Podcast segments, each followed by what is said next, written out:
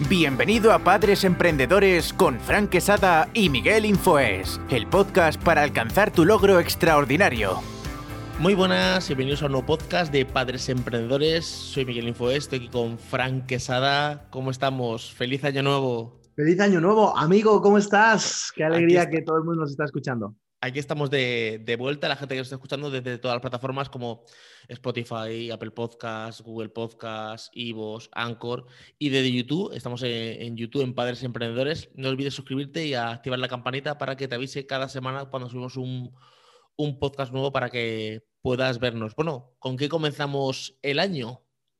Pues yo creo que de eso se trata, ¿verdad? Eh, creo que el, el, primer paso que damos en la vida es súper importante, ¿no? Entonces el hecho de comenzar eh, y comenzar bien. La cuestión es cómo comenzar con éxito. Yo creo que podríamos hablar de eso, ¿verdad? ¿Cómo podemos comenzar con éxito? Y que los tips que demos en el día de hoy, pues sirvan para todo, para comenzar ese curso eh, nuevo que queremos hacer, eh, para comenzar ese emprendimiento como familia o ese proyecto empresarial o ese negocio. ¿Cómo comenzar con éxito? Tips para cómo comenzar con éxito. Bueno, pues yo primero que tengo es creértelo. El primer tip que tengo es creértelo.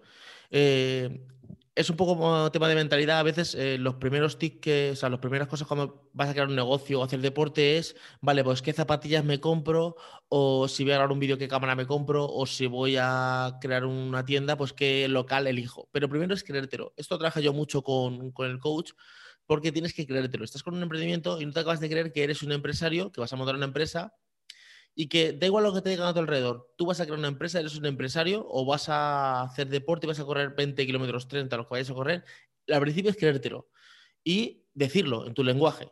Soy un emprendedor. ¿Qué, estás haciendo? Pues soy un empresario, tengo esta empresa.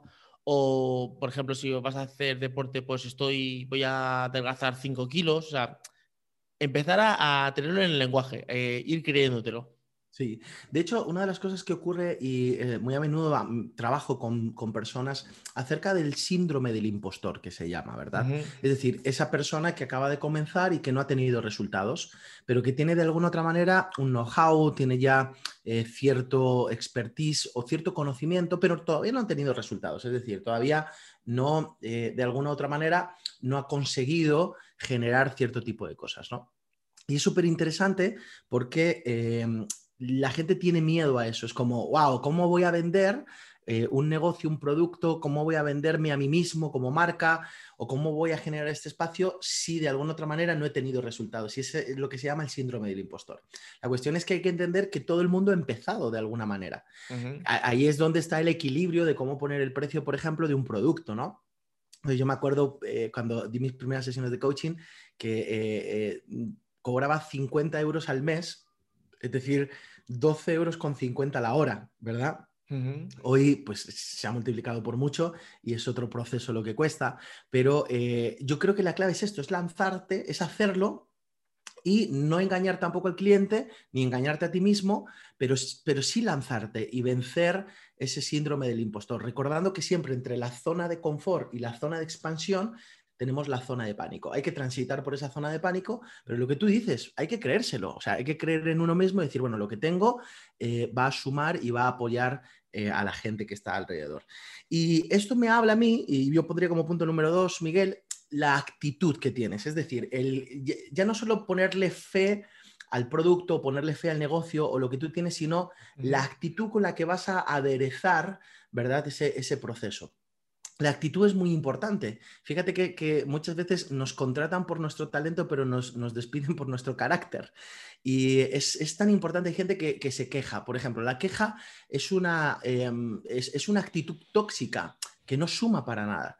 Y nosotros tenemos que aprender a tener una mentalidad de propósito, una mentalidad de proceso, a generar una mentalidad de desarrollo en cada una de las circunstancias. Prohibido quejarse, por ejemplo. Es decir, ¿para qué quejarnos? Porque hay gente que dice, uy, es que me estoy desahogando. Y yo digo, sí, pero cuando te, estás desahogando, ¿a quién estás ahogando? Es decir, te quitas todo lo tuyo, pero ¿en quién estás volcando toda esta situación? ¿no? Y la cuestión está eh, justamente eso, en poder entrar en un proceso de tener una actitud correcta. Mantener el nivel de actitud no significa estar happy todo el tiempo. ¿eh? No, no, estoy hablando de, ah, es happy, happy, happy flower, happy flower. No, pero es mantener una actitud poderosa, es mantener una actitud que de alguna otra manera te, te, mantiene en un nivel de, eh, no solo de optimismo, sino eh, en un nivel de fe. A mí me gusta hablar de, de la palabra fe, la fe es la certeza de lo que se espera, la convicción de lo que no se ve. Y a mí me gusta hablar de fe, a mí me gusta hablar de que nosotros tenemos que entrar en ese nivel de fe.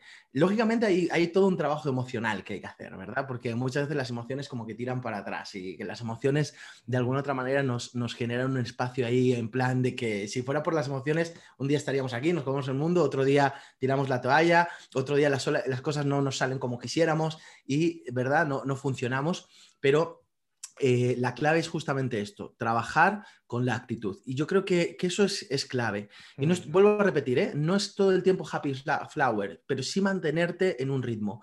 Eh, yo veo en ese punto que hay mucha gente inconsistente, que se proponen cosas, pero a la hora de la hora no las, no las sacan adelante. No las, ejecutan, sí. No, no las ejecutan, pero, pero te digo, o sea, yo, yo, yo que soy coach y tú sabes muy bien que trabajo con muchísima gente, veo gente que diseña pero luego al tercer mes, al cuarto mes, al año, han dejado de hacer lo que plantearon.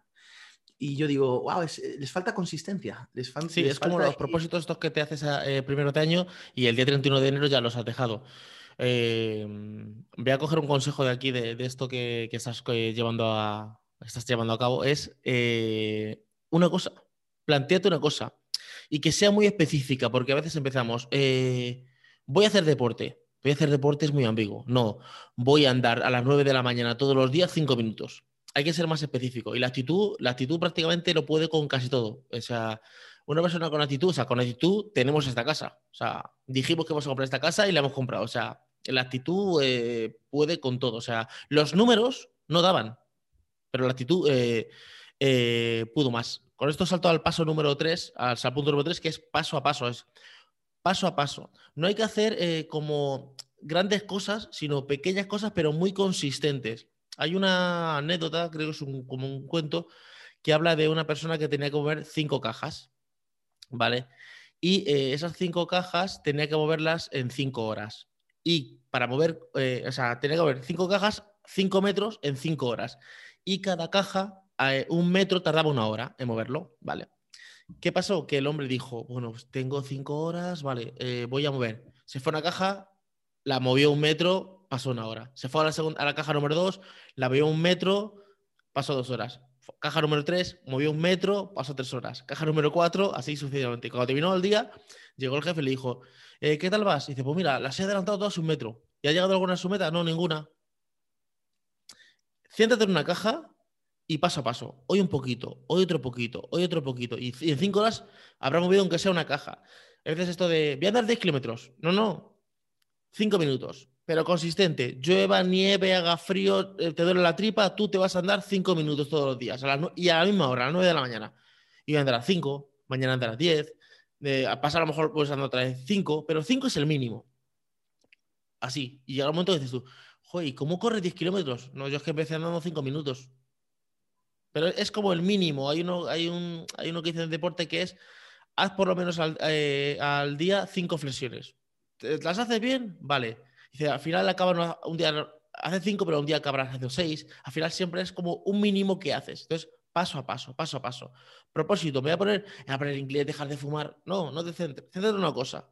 Y también ve el beneficio. Porque hablar inglés no, porque así voy a ver películas en inglés, que series que me gusta, que llegan antes, aquí antes llegan en inglés que, esto.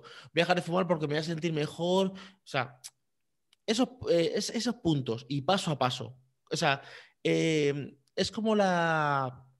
Hay una película que se llama Cadena Perpetua eh, de Tim Robbins y Morgan Freeman y el tío se escapa de la cárcel con, con un martillito así pero poco a poco está haciendo y al final hizo un túnel, hizo un túnel. Entonces, paso a paso sería el tercer punto.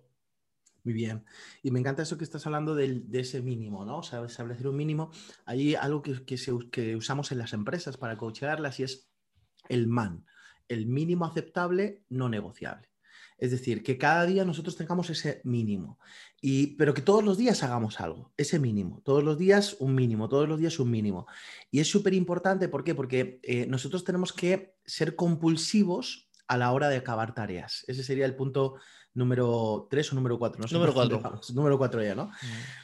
Yo, yo, lo que pondría es justamente eso, ser, ser por compulsivo por cerrar, por acabar tareas. Lo que muchas veces nos pasa es, empezamos el libro, pero no lo terminamos de leer. O eh, comenzamos a hacer una serie nueva en medio de un producto y no lo terminamos. Y lo que le estamos metiendo a la mente es basura porque la, mente está diciendo, ah, estás programado para no terminar las cosas, para dejarlas a medias. Entonces llega un momento donde eh, te sientes cómodo en no terminar las cosas y al final te estás auto boicoteando. Llega un momento en tu proceso donde tú mismo eres quien te pones las zancadillas. Es súper interesante esto, porque mucha gente quiere pasar a la acción inmediatamente, pero necesitamos también poner eh, foco y, tener una mentalidad de transformación, es decir, hay un trabajo que hay que hacer eh, internamente. ¿por, qué, por, qué, ¿Por la gente, me hago una pregunta, por qué la gente eh, sabe que comer sano y hacer deporte es necesario para vivir una vida saludable? ¿Y por qué, si la gente lo sabe, no lo hace? Porque es que a veces, te digo, esto lo he tenido yo incorporado durante años. Sé muchas cosas, pero al final es el, hacer. O sea, yo ya sé cómo hay que, por ejemplo, no, eh, cómo... sí, pero, pero, hay mucha gente que lo sabe y no lo, y no lo, no lo lleva a la acción. Claro. ¿qué hay, ¿qué hay entre ese saber y ese accionar? Entonces, es muy interesante también entender cuál es nuestra manera de ser, qué nos está acompañando. Es decir, qué distinciones tenemos. Porque, por ejemplo, ¿cuál es la diferencia entre personas que tienen resultados y personas que, no los tienen? Tú te vas a dar cuenta que la diferencia entre gente que tiene resultados y gente que no los tiene no está simplemente en lo que han hecho o han dejado de hacer, sino en la manera de ser que les acompañó en el proceso. Porque hay mucha gente que, que, dice, sí, sí, aquí foco en acción, acción, hay que hacer, hay que hacer, hay que hacer, hay que hacer, hay que hacer. Pero a la hora de la hora o no hacen acciones conducentes, sino que hacen acciones de, despilfarradas, que no saben muchas veces qué hacen, y otras veces, aunque saben lo que tienen que hacer, como tú bien dices, no lo hacen, no terminan haciéndolo. Y yo me doy cuenta que la clave está en qué distinciones tienen incorporadas. Por ejemplo, resiliencia, responsabilidad, em, disciplina, eh, aprendizaje. Entonces, tienen esas distinciones eh, incorporadas, las tienen dentro. Realmente son personas que eh, están comprometidas, como tú bien decías, y compromiso, entendiendo compromiso como una declaración en el lenguaje que sostengo con acciones. Es decir, realmente lo están declarando en el lenguaje, pero lo sostienen con acciones. Entonces, muchas veces lo que les pasa a las personas es que, como no han cambiado su manera de ser, no han cambiado su manera de hacer, ¿verdad? Y no digo de saber. El conocimiento, hoy en Google el conocimiento es gratis. O sea, es decir, eh, conocer, la información ya no es poder cómo aplicar la información es otra, es otra cosa, ¿no? Pero es, de esto se trata, ¿no? Este, este, este entendimiento es clave. Ahora, ¿cómo cambio mi manera de ser? O sea, ¿cómo, ¿cómo incorporo esas distinciones? A través de lo que estoy diciendo. Empezar a programar, a trabajar en nuestra mente. La mente es clave. ¿Cómo, es, cómo tenemos nuestros pensamientos? Son pensamientos conducentes, son pensamientos de posibilidad, son son pensamientos que de alguna otra manera están tenidos a través de juicios maestros, están tenidos a través de pensamientos eh, eh, limitantes o paradigmas limitantes. Entonces, empezar a trabajar en esto. Y el que yo propongo es ser compulsivo en cerrar tareas. O sea, ¿sabes qué? Si empecé a leer un libro, lo voy a terminar como sea. Lo elijo y lo voy a terminar como sea. Pero ser compulsivo, entonces, enviarle un mensaje a mi mente y a quien soy yo, a mi entorno, lo que empiezo, lo acabo. Lo acabo. Me parece que eso es extraordinario. Aquí enlazo con el, con el punto número 5, que es eh, foco. Como tú bien has dicho, es lo que empiezo lo acabo, porque como que abrimos, abrimos varios frentes y claro, luego tenemos que estar apagando fuego porque tenemos como varios frentes al mismo tiempo. Y así, y también eh, esto que has dicho de la mente, hay que reprogramar la mente. Yo para, para Reyes y Papá Noel, pues en total yo creo que, que me han traído unos 12 libros, ¿vale? Eh, mi cuñado me decía, uff, ok, son muchos libros. Yo le digo, pues más o menos a mediados de febrero, los finales de febrero los termino. ¿Cómo? Digo, yo estoy leyendo un libro por semana. Estuvo un tiempo que dejé de leer porque me instalé aplicaciones como Audible o Audible en español y Storytel, pero no me acaban de convencer. Al final las, acabo desinstalando. Audible sí que me la he dejado porque eh, Storytel es una aplicación que tú eh, pagas una cuota y tienes audiolibros, pero cuando te desinstalas la, cuando dejas de pagar ya no tienes los libros. Audible eh, es el mismo precio, pero solo tienes un libro. Lo que pasa es que el libro es tuyo. O sea, el libro, cuando tiene la obligación, eh, deja, aunque no pagues, tú ese libro es tuyo. Pero no me acabo de empapar de, porque yo cojo, no cojo el libro, me siento, eh, me, empiezo a leer, me empiezo a imaginar las historias. Y entonces es, es poner foco. Mira, yo por ejemplo, imagínate que quiero tema de adelgazamiento. Pues es que está, está todo ahí. Cómprate cinco libros de cinco entrenadores personales o de cinco mentores o de cinco personas y entonces tu mente está, o sea, no eres la misma persona. dices tú, pero bueno, ¿esto para qué sirve? A mí me decía una persona, ya yo conozco gente que lee y es estúpida o, no sabe nada. Ya, pero ¿qué está leyendo? No, pues está leyendo Juego de Tronos, o sea, está muy bien como novela, ¿vale? O como me decía bien la chica, es que a mí yo empecé a leer por 50 semanas de Grey, ¿vale? Pero eso no te lleva más allá. O sea, si yo, por ejemplo, eh, estoy enfocado en coach, estudiate las biografías de los mejores coach, eh, cógete libros de, coach. Entonces, pones foco y termínatelo. O sea, yo le demostré a mi mujer que se puede leer un libro en una semana. Me decía, ¿pero cómo se leer en una semana? Digo, mira, este libro tiene 300 páginas. Divídela en 7 días y te da unas 25 páginas por día. Siéntate a leer. Y se dio cuenta que en unos 40 minutos, una hora, había leído eso. Digo, con que leas una hora al día y aparte, como te enganche, a ver, yo, empiezas así cuando no eres un buen lector, pero luego al final empiezas a leer y, dices tú, no, no, es que hoy eran 35 páginas, pero me he leído 45. O sea, yo he parado un poquito ahora en Navidad, pero yo ya antes de ayer ya empecé. O sea, ya empecé, ya el libro que iba, ya voy por la mitad. Entonces, foco. Eh, si no es lectura audiolibros, sino podcast, sino eh, eh, vídeos de YouTube de, la temática, de la temática que tú vayas a hacer. Si yo voy a empezar con entrenamiento, pues esa es la temática. Si voy a empezar, pues, por ejemplo, con emprendimiento, pues empresas. Si voy a empezar con gestión de, o sea, lo que sea. O sea, porque si no, no estás como enfocado. Paso a paso, como tú bien has dicho. Sí, yo puedo hacer mil cosas, pero claro, si no, no están enfocadas a lo que tengo que hacer, o sea, por ejemplo, tú has dicho, eh, sí, hay gente que hace muchas cosas, pero sin sentido. O sea, tienes que eh, plantearte un plan o de marketing o de algo. Si voy a correr, pues no, o sea, o hacer deporte, de nada me vale que diga, mira, es que me he leído 15 libros de, yo qué sé, de Harry Potter. Es que eso no te lleva nada para, tu, para tu meta. Entonces, eh, poner foco en lo, que, en lo que vas a hacer. Incluso solo una cosa, una meta y muy específica y ir a por ella. Genial, me encanta. Eh, foco, aparte, uno de, los principios es que aquello en lo que te enfocas lo potencias. Entonces, si te enfocas en los problemas, si te enfocas en las cosas negativas, pues entonces todo eso se hace más grande en ti. Pero si te enfocas definitivamente pues en procesos, terminar un proceso, en la lectura de ese libro, en escuchar ese libro, en terminar ese curso, en sacar ese producto a la venta, en aquello en lo que te enfocas, lo potencias. Me parece que eso es extraordinario. y, me vienen muchas, muchas más a la mente. ¿eh? O sea, vendría, hablaría muchísimas, de muchísimas. Una de las cosas que me he dado cuenta es que eh, la gente tiene planes, pero no tiene visiones. ¿Vale? Y esto es súper importante. ¿Qué pasa con los planes? Los planes no nos pertenecen. Entonces, por ejemplo, Imagínate, Miguel, tú vives a, día de hoy, eh, estás en Talavera, yo estoy en Madrid, ¿no? Eh, entonces, tengo el plan del próximo fin de semana irte a ver a Madrid, pero está cayendo una nevada, perdón, ir a, ir a verte a Talavera, pero está cayendo una, una nevada que es una locura.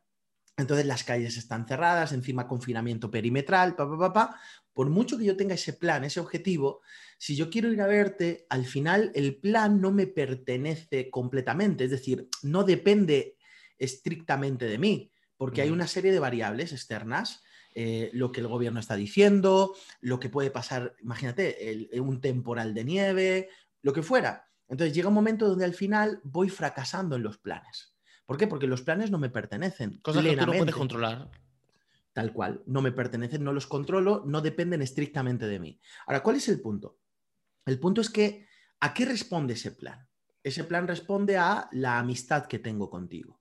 Ese, ese, plan responde a una visión. ¿Cuál es la visión? La visión es que te quiero un mogollón y que yo quiero construir una relación poderosa contigo.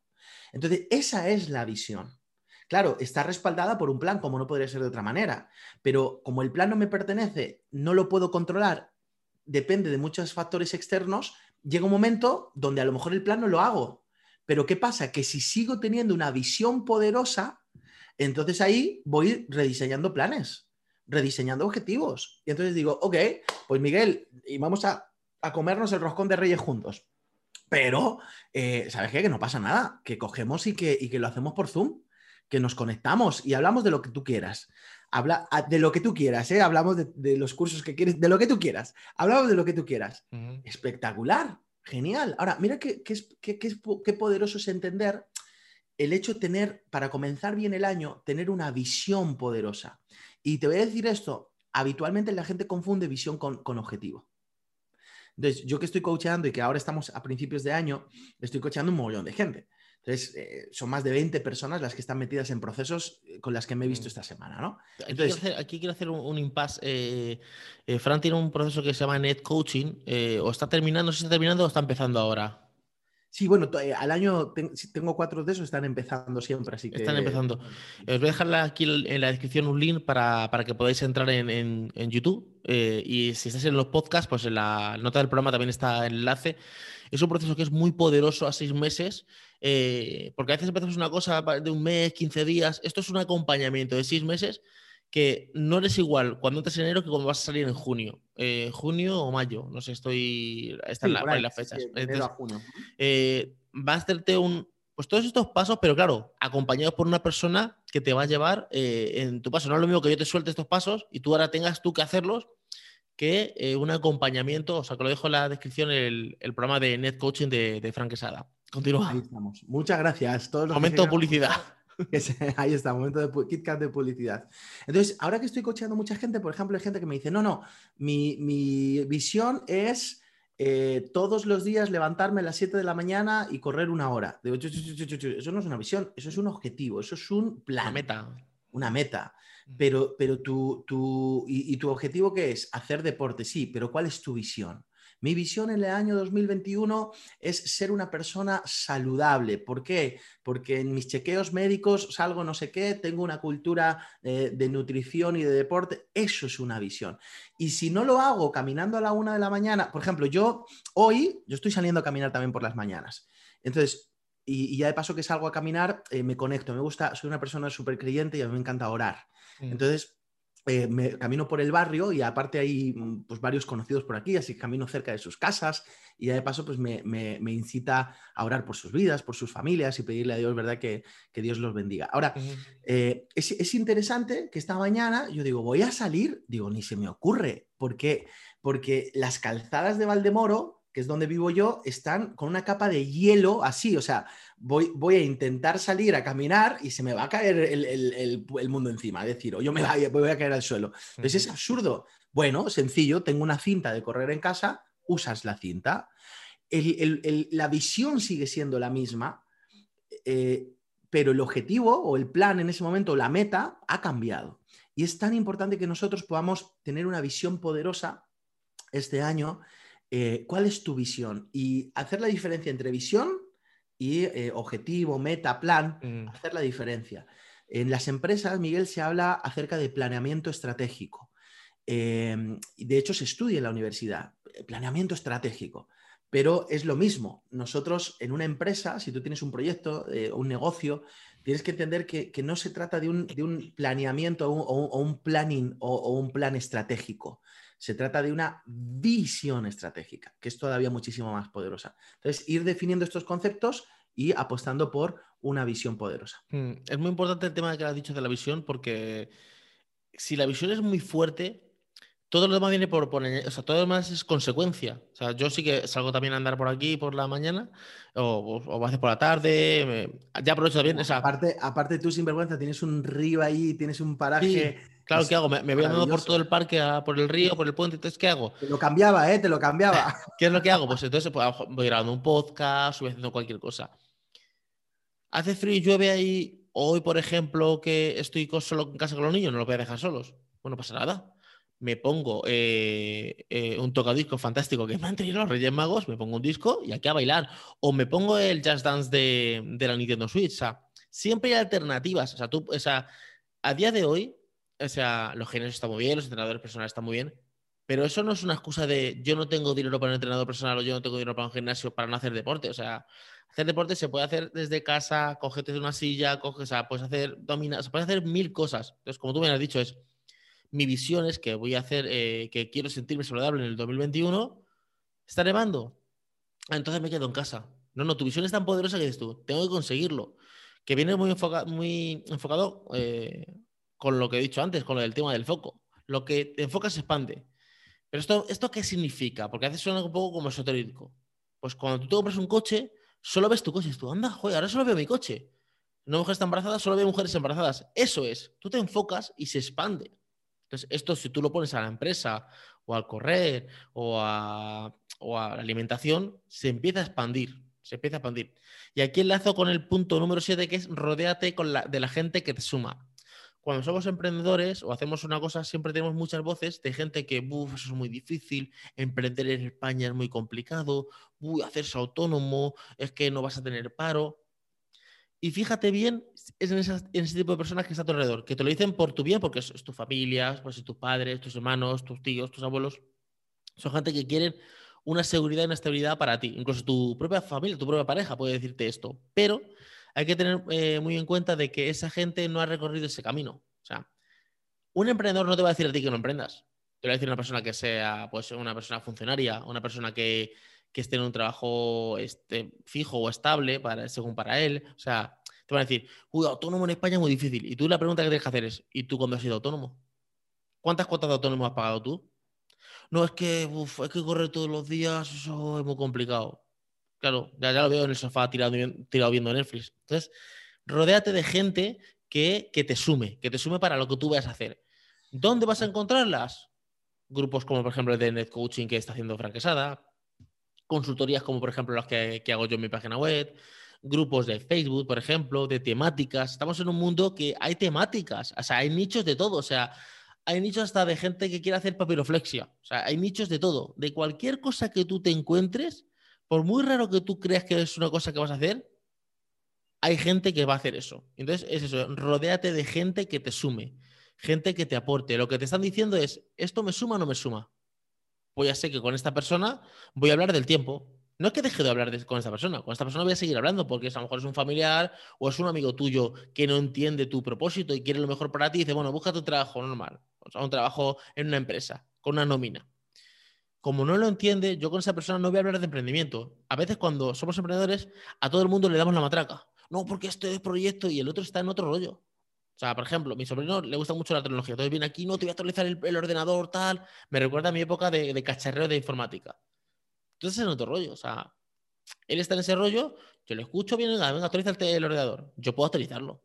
No me apetece. es, como eh, cuando te encuentras con una persona que no te sume, piensa, esta persona está en mi, en mi foco, o sea, esta persona ha emprendido alguna vez, ha, eh, abierto alguna empresa, paga autónomos o la venta que tú debes hacer. No. Entonces, con esta persona hablo del tiempo, de mil cosas. O sea, yo sé que hay personas que, por ejemplo, no pueden hablar de política. porque Empezamos a entrar en conflicto. No, porque este dijo el otro día tal, tal, tal. No, con esa persona hablo de eh, los gusanitos, la Coca-Cola, de otra cosa.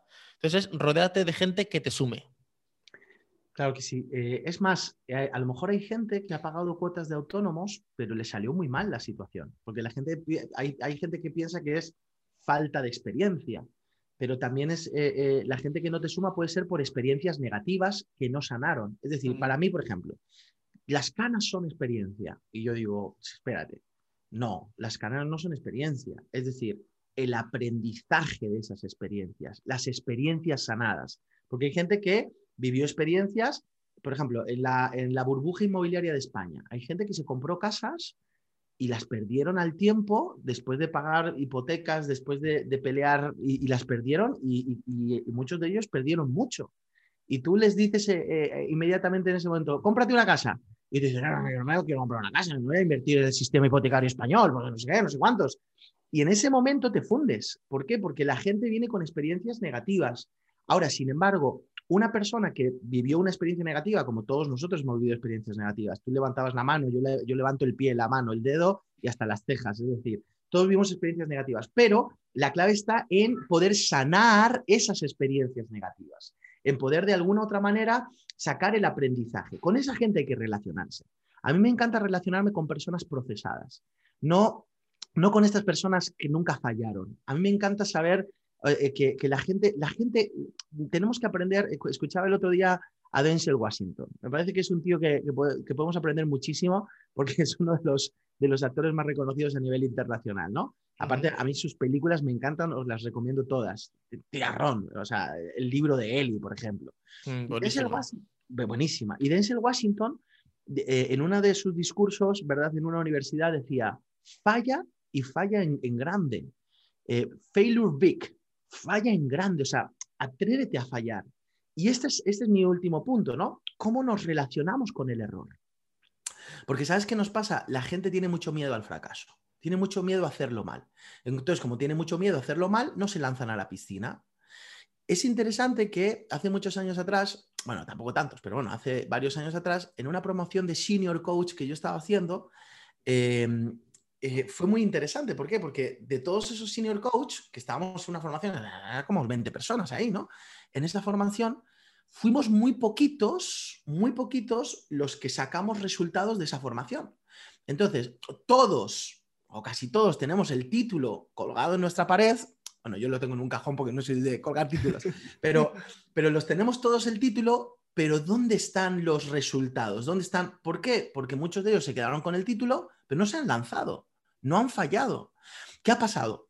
Por ejemplo, en mi, proceso, cuando yo empecé a coachear gente, yo hoy reflexiono de esos momentos de coachear gente y yo digo, madre mía, madre mía, o sea, he metido unas, pero vamos, he metido una pata, he hecho cosas que, que hoy yo digo, es que esto no es así y conceptos incluso que de repente había mezclado, cosas que, pero ¿por qué? Porque me lancé a la piscina.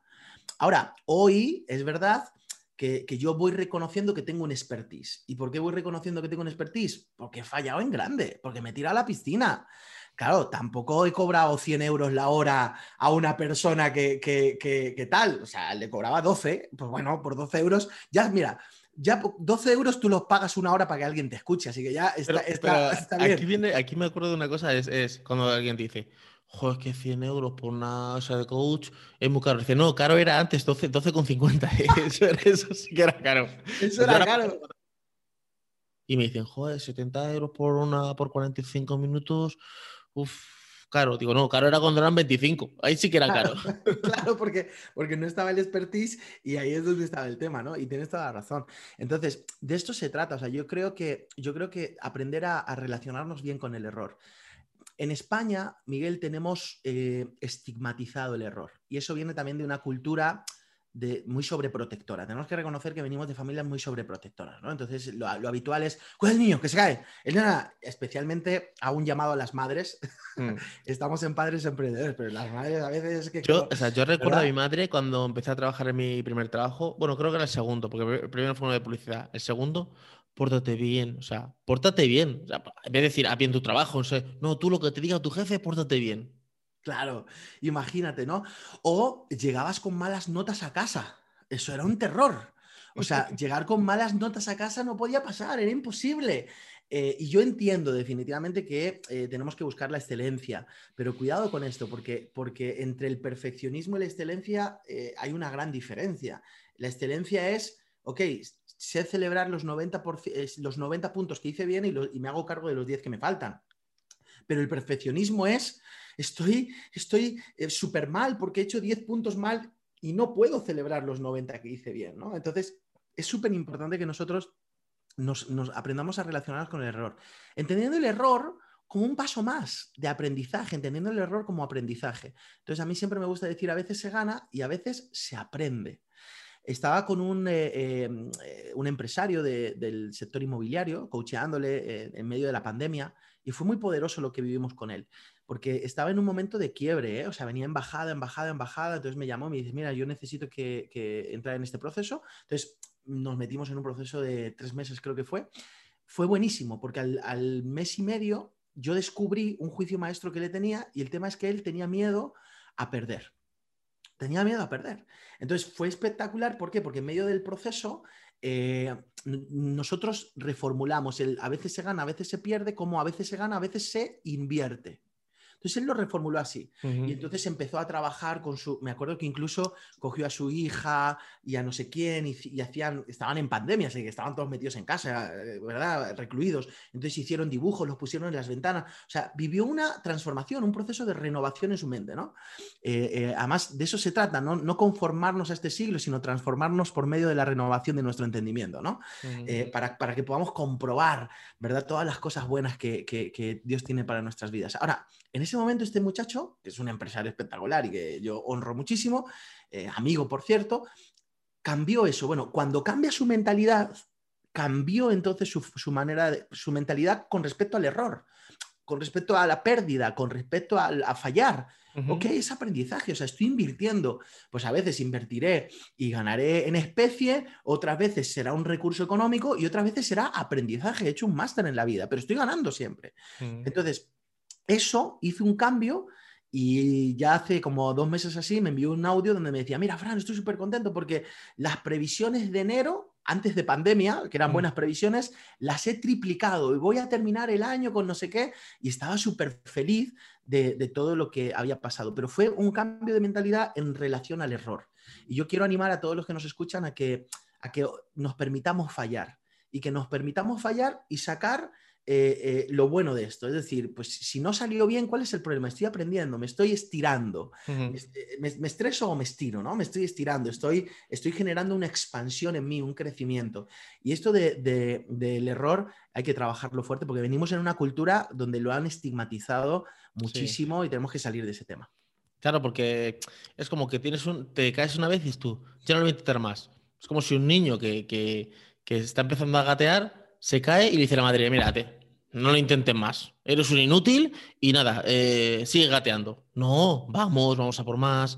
Eh, que enlaza con el primer punto, que es creérselo. O sea, vale, yo he realizado este proyecto y he fallado en esto. Pues ya sé la manera que no hay que hacerlo. Entonces ya me sirve incluso de mentoría. O sea, cuando alguien me llega y me diga, mira, tengo un negocio genial por este lado, no, por este lado no. Por este lado fallas por esto, esto, esto. ¿Cómo sabes? Porque lo sé fallo yo. Hay un libro muy, eh, que se llama, creo, eh, er, es uno de Sergio Fernández, se llaman Los errores del emprendedor o los 40 errores de... Son 40 cosas que él falló y están puestas ahí. Entonces tú dices, bueno, por aquí no. O sea, por aquí no si voy a hacer un emprendimiento de este estilo, claro, porque a lo mejor una cosa que falla aquí puede funcionar en otro lado, ¿no? No, pero es un máster, es un máster. Dicen que el inteligente aprende de sus errores, pero el sabio aprende de los errores de los demás. Mm. Que ese aprendizaje no es tan fácil, ¿eh? porque habitualmente se ancla más fuerte el aprendizaje propio, es decir, eh, eh, o sea, es decir, no, no vayas por ahí, que hay hielo y te, y te caes. Y tú vas por ahí y al final terminas cayéndote. Porque aprender, aprender de los demás cuesta más. Cuesta más, sí. Pero, pero, sin embargo, es muchísimo mejor aprender por revelación que por dolor. O sea, yo sinceramente prefiero no caerme. ¿Se ha caído el otro? Pues oye, aprendo también. Ahora me caigo, no tener miedo a caerme. O sea, ya está, siete veces caemos y siete veces nos levantamos, punto. Vamos para adelante. Ahí está la cadena, imagínate. Fran eh, sale andando, se resbala y se cae. Y viene y me dice, no, no, por ahí no andes que te vas a caer. Yo puedo tener dos opciones. Una es, no, no, no, voy a andar para caerme yo o decir, no, no, es que se ha roto la cadera. O sea, no voy a hacer romperme yo también la cadera. Porque si no, haces como... O incluso yo te puedo llegar a decir, mira, sabes que yo he pasado por aquí y me he caído. ¿Y sabes por qué me he caído? Porque no llevaba el calzado adecuado, porque a lo mejor hay que pasar por ahí para poder llegar a, comprar el También. Y entonces tú coges y dices, ah, bueno, entonces lo que necesito es comprarme unas botas adecuadas o unas raquetas o ir en helicóptero. Y entonces, claro, y voy y compro el pan. Porque de eso se trata. O sea, se trata siempre, yo he aprendido esto, Miguel, y es buscar el aprendizaje. ¿Ves? A veces, a veces nos quedamos en, la superficie, ¿no? o, en, o en el absoluto.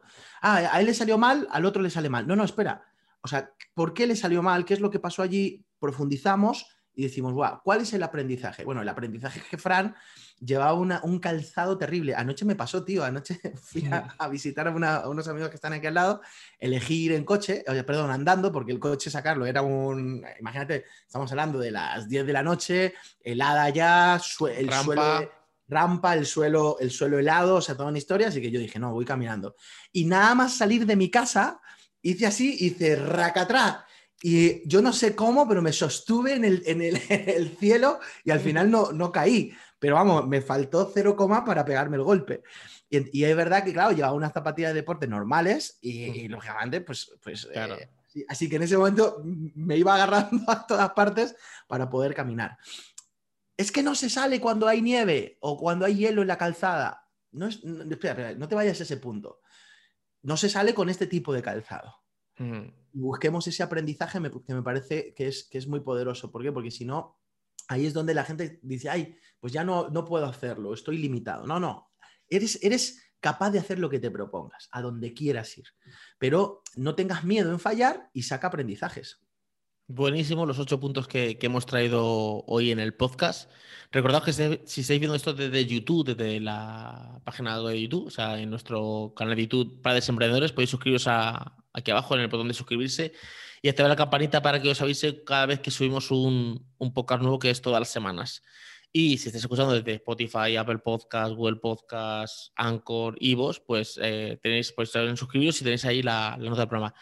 Muy importante, si estáis escuchando desde Spotify, en Spotify podéis compartirlo en las historias de Instagram. Y lo podéis etiquetar a los dos, a mí como Miguel Infoes y a Fran Quesada como Quesada Fran en Instagram. Pues nada, un placer estar aquí otra semana contigo, Fran. Igualmente, Miguel, vamos a dar caña este año, ¿eh? Sí, sí. Preparen que vamos a dar mucha caña que 2021 es un año de sueños cumplidos. Pues nada, nos escuchamos eh, o nos vemos en otro podcast. Hasta luego. Chao. Chao.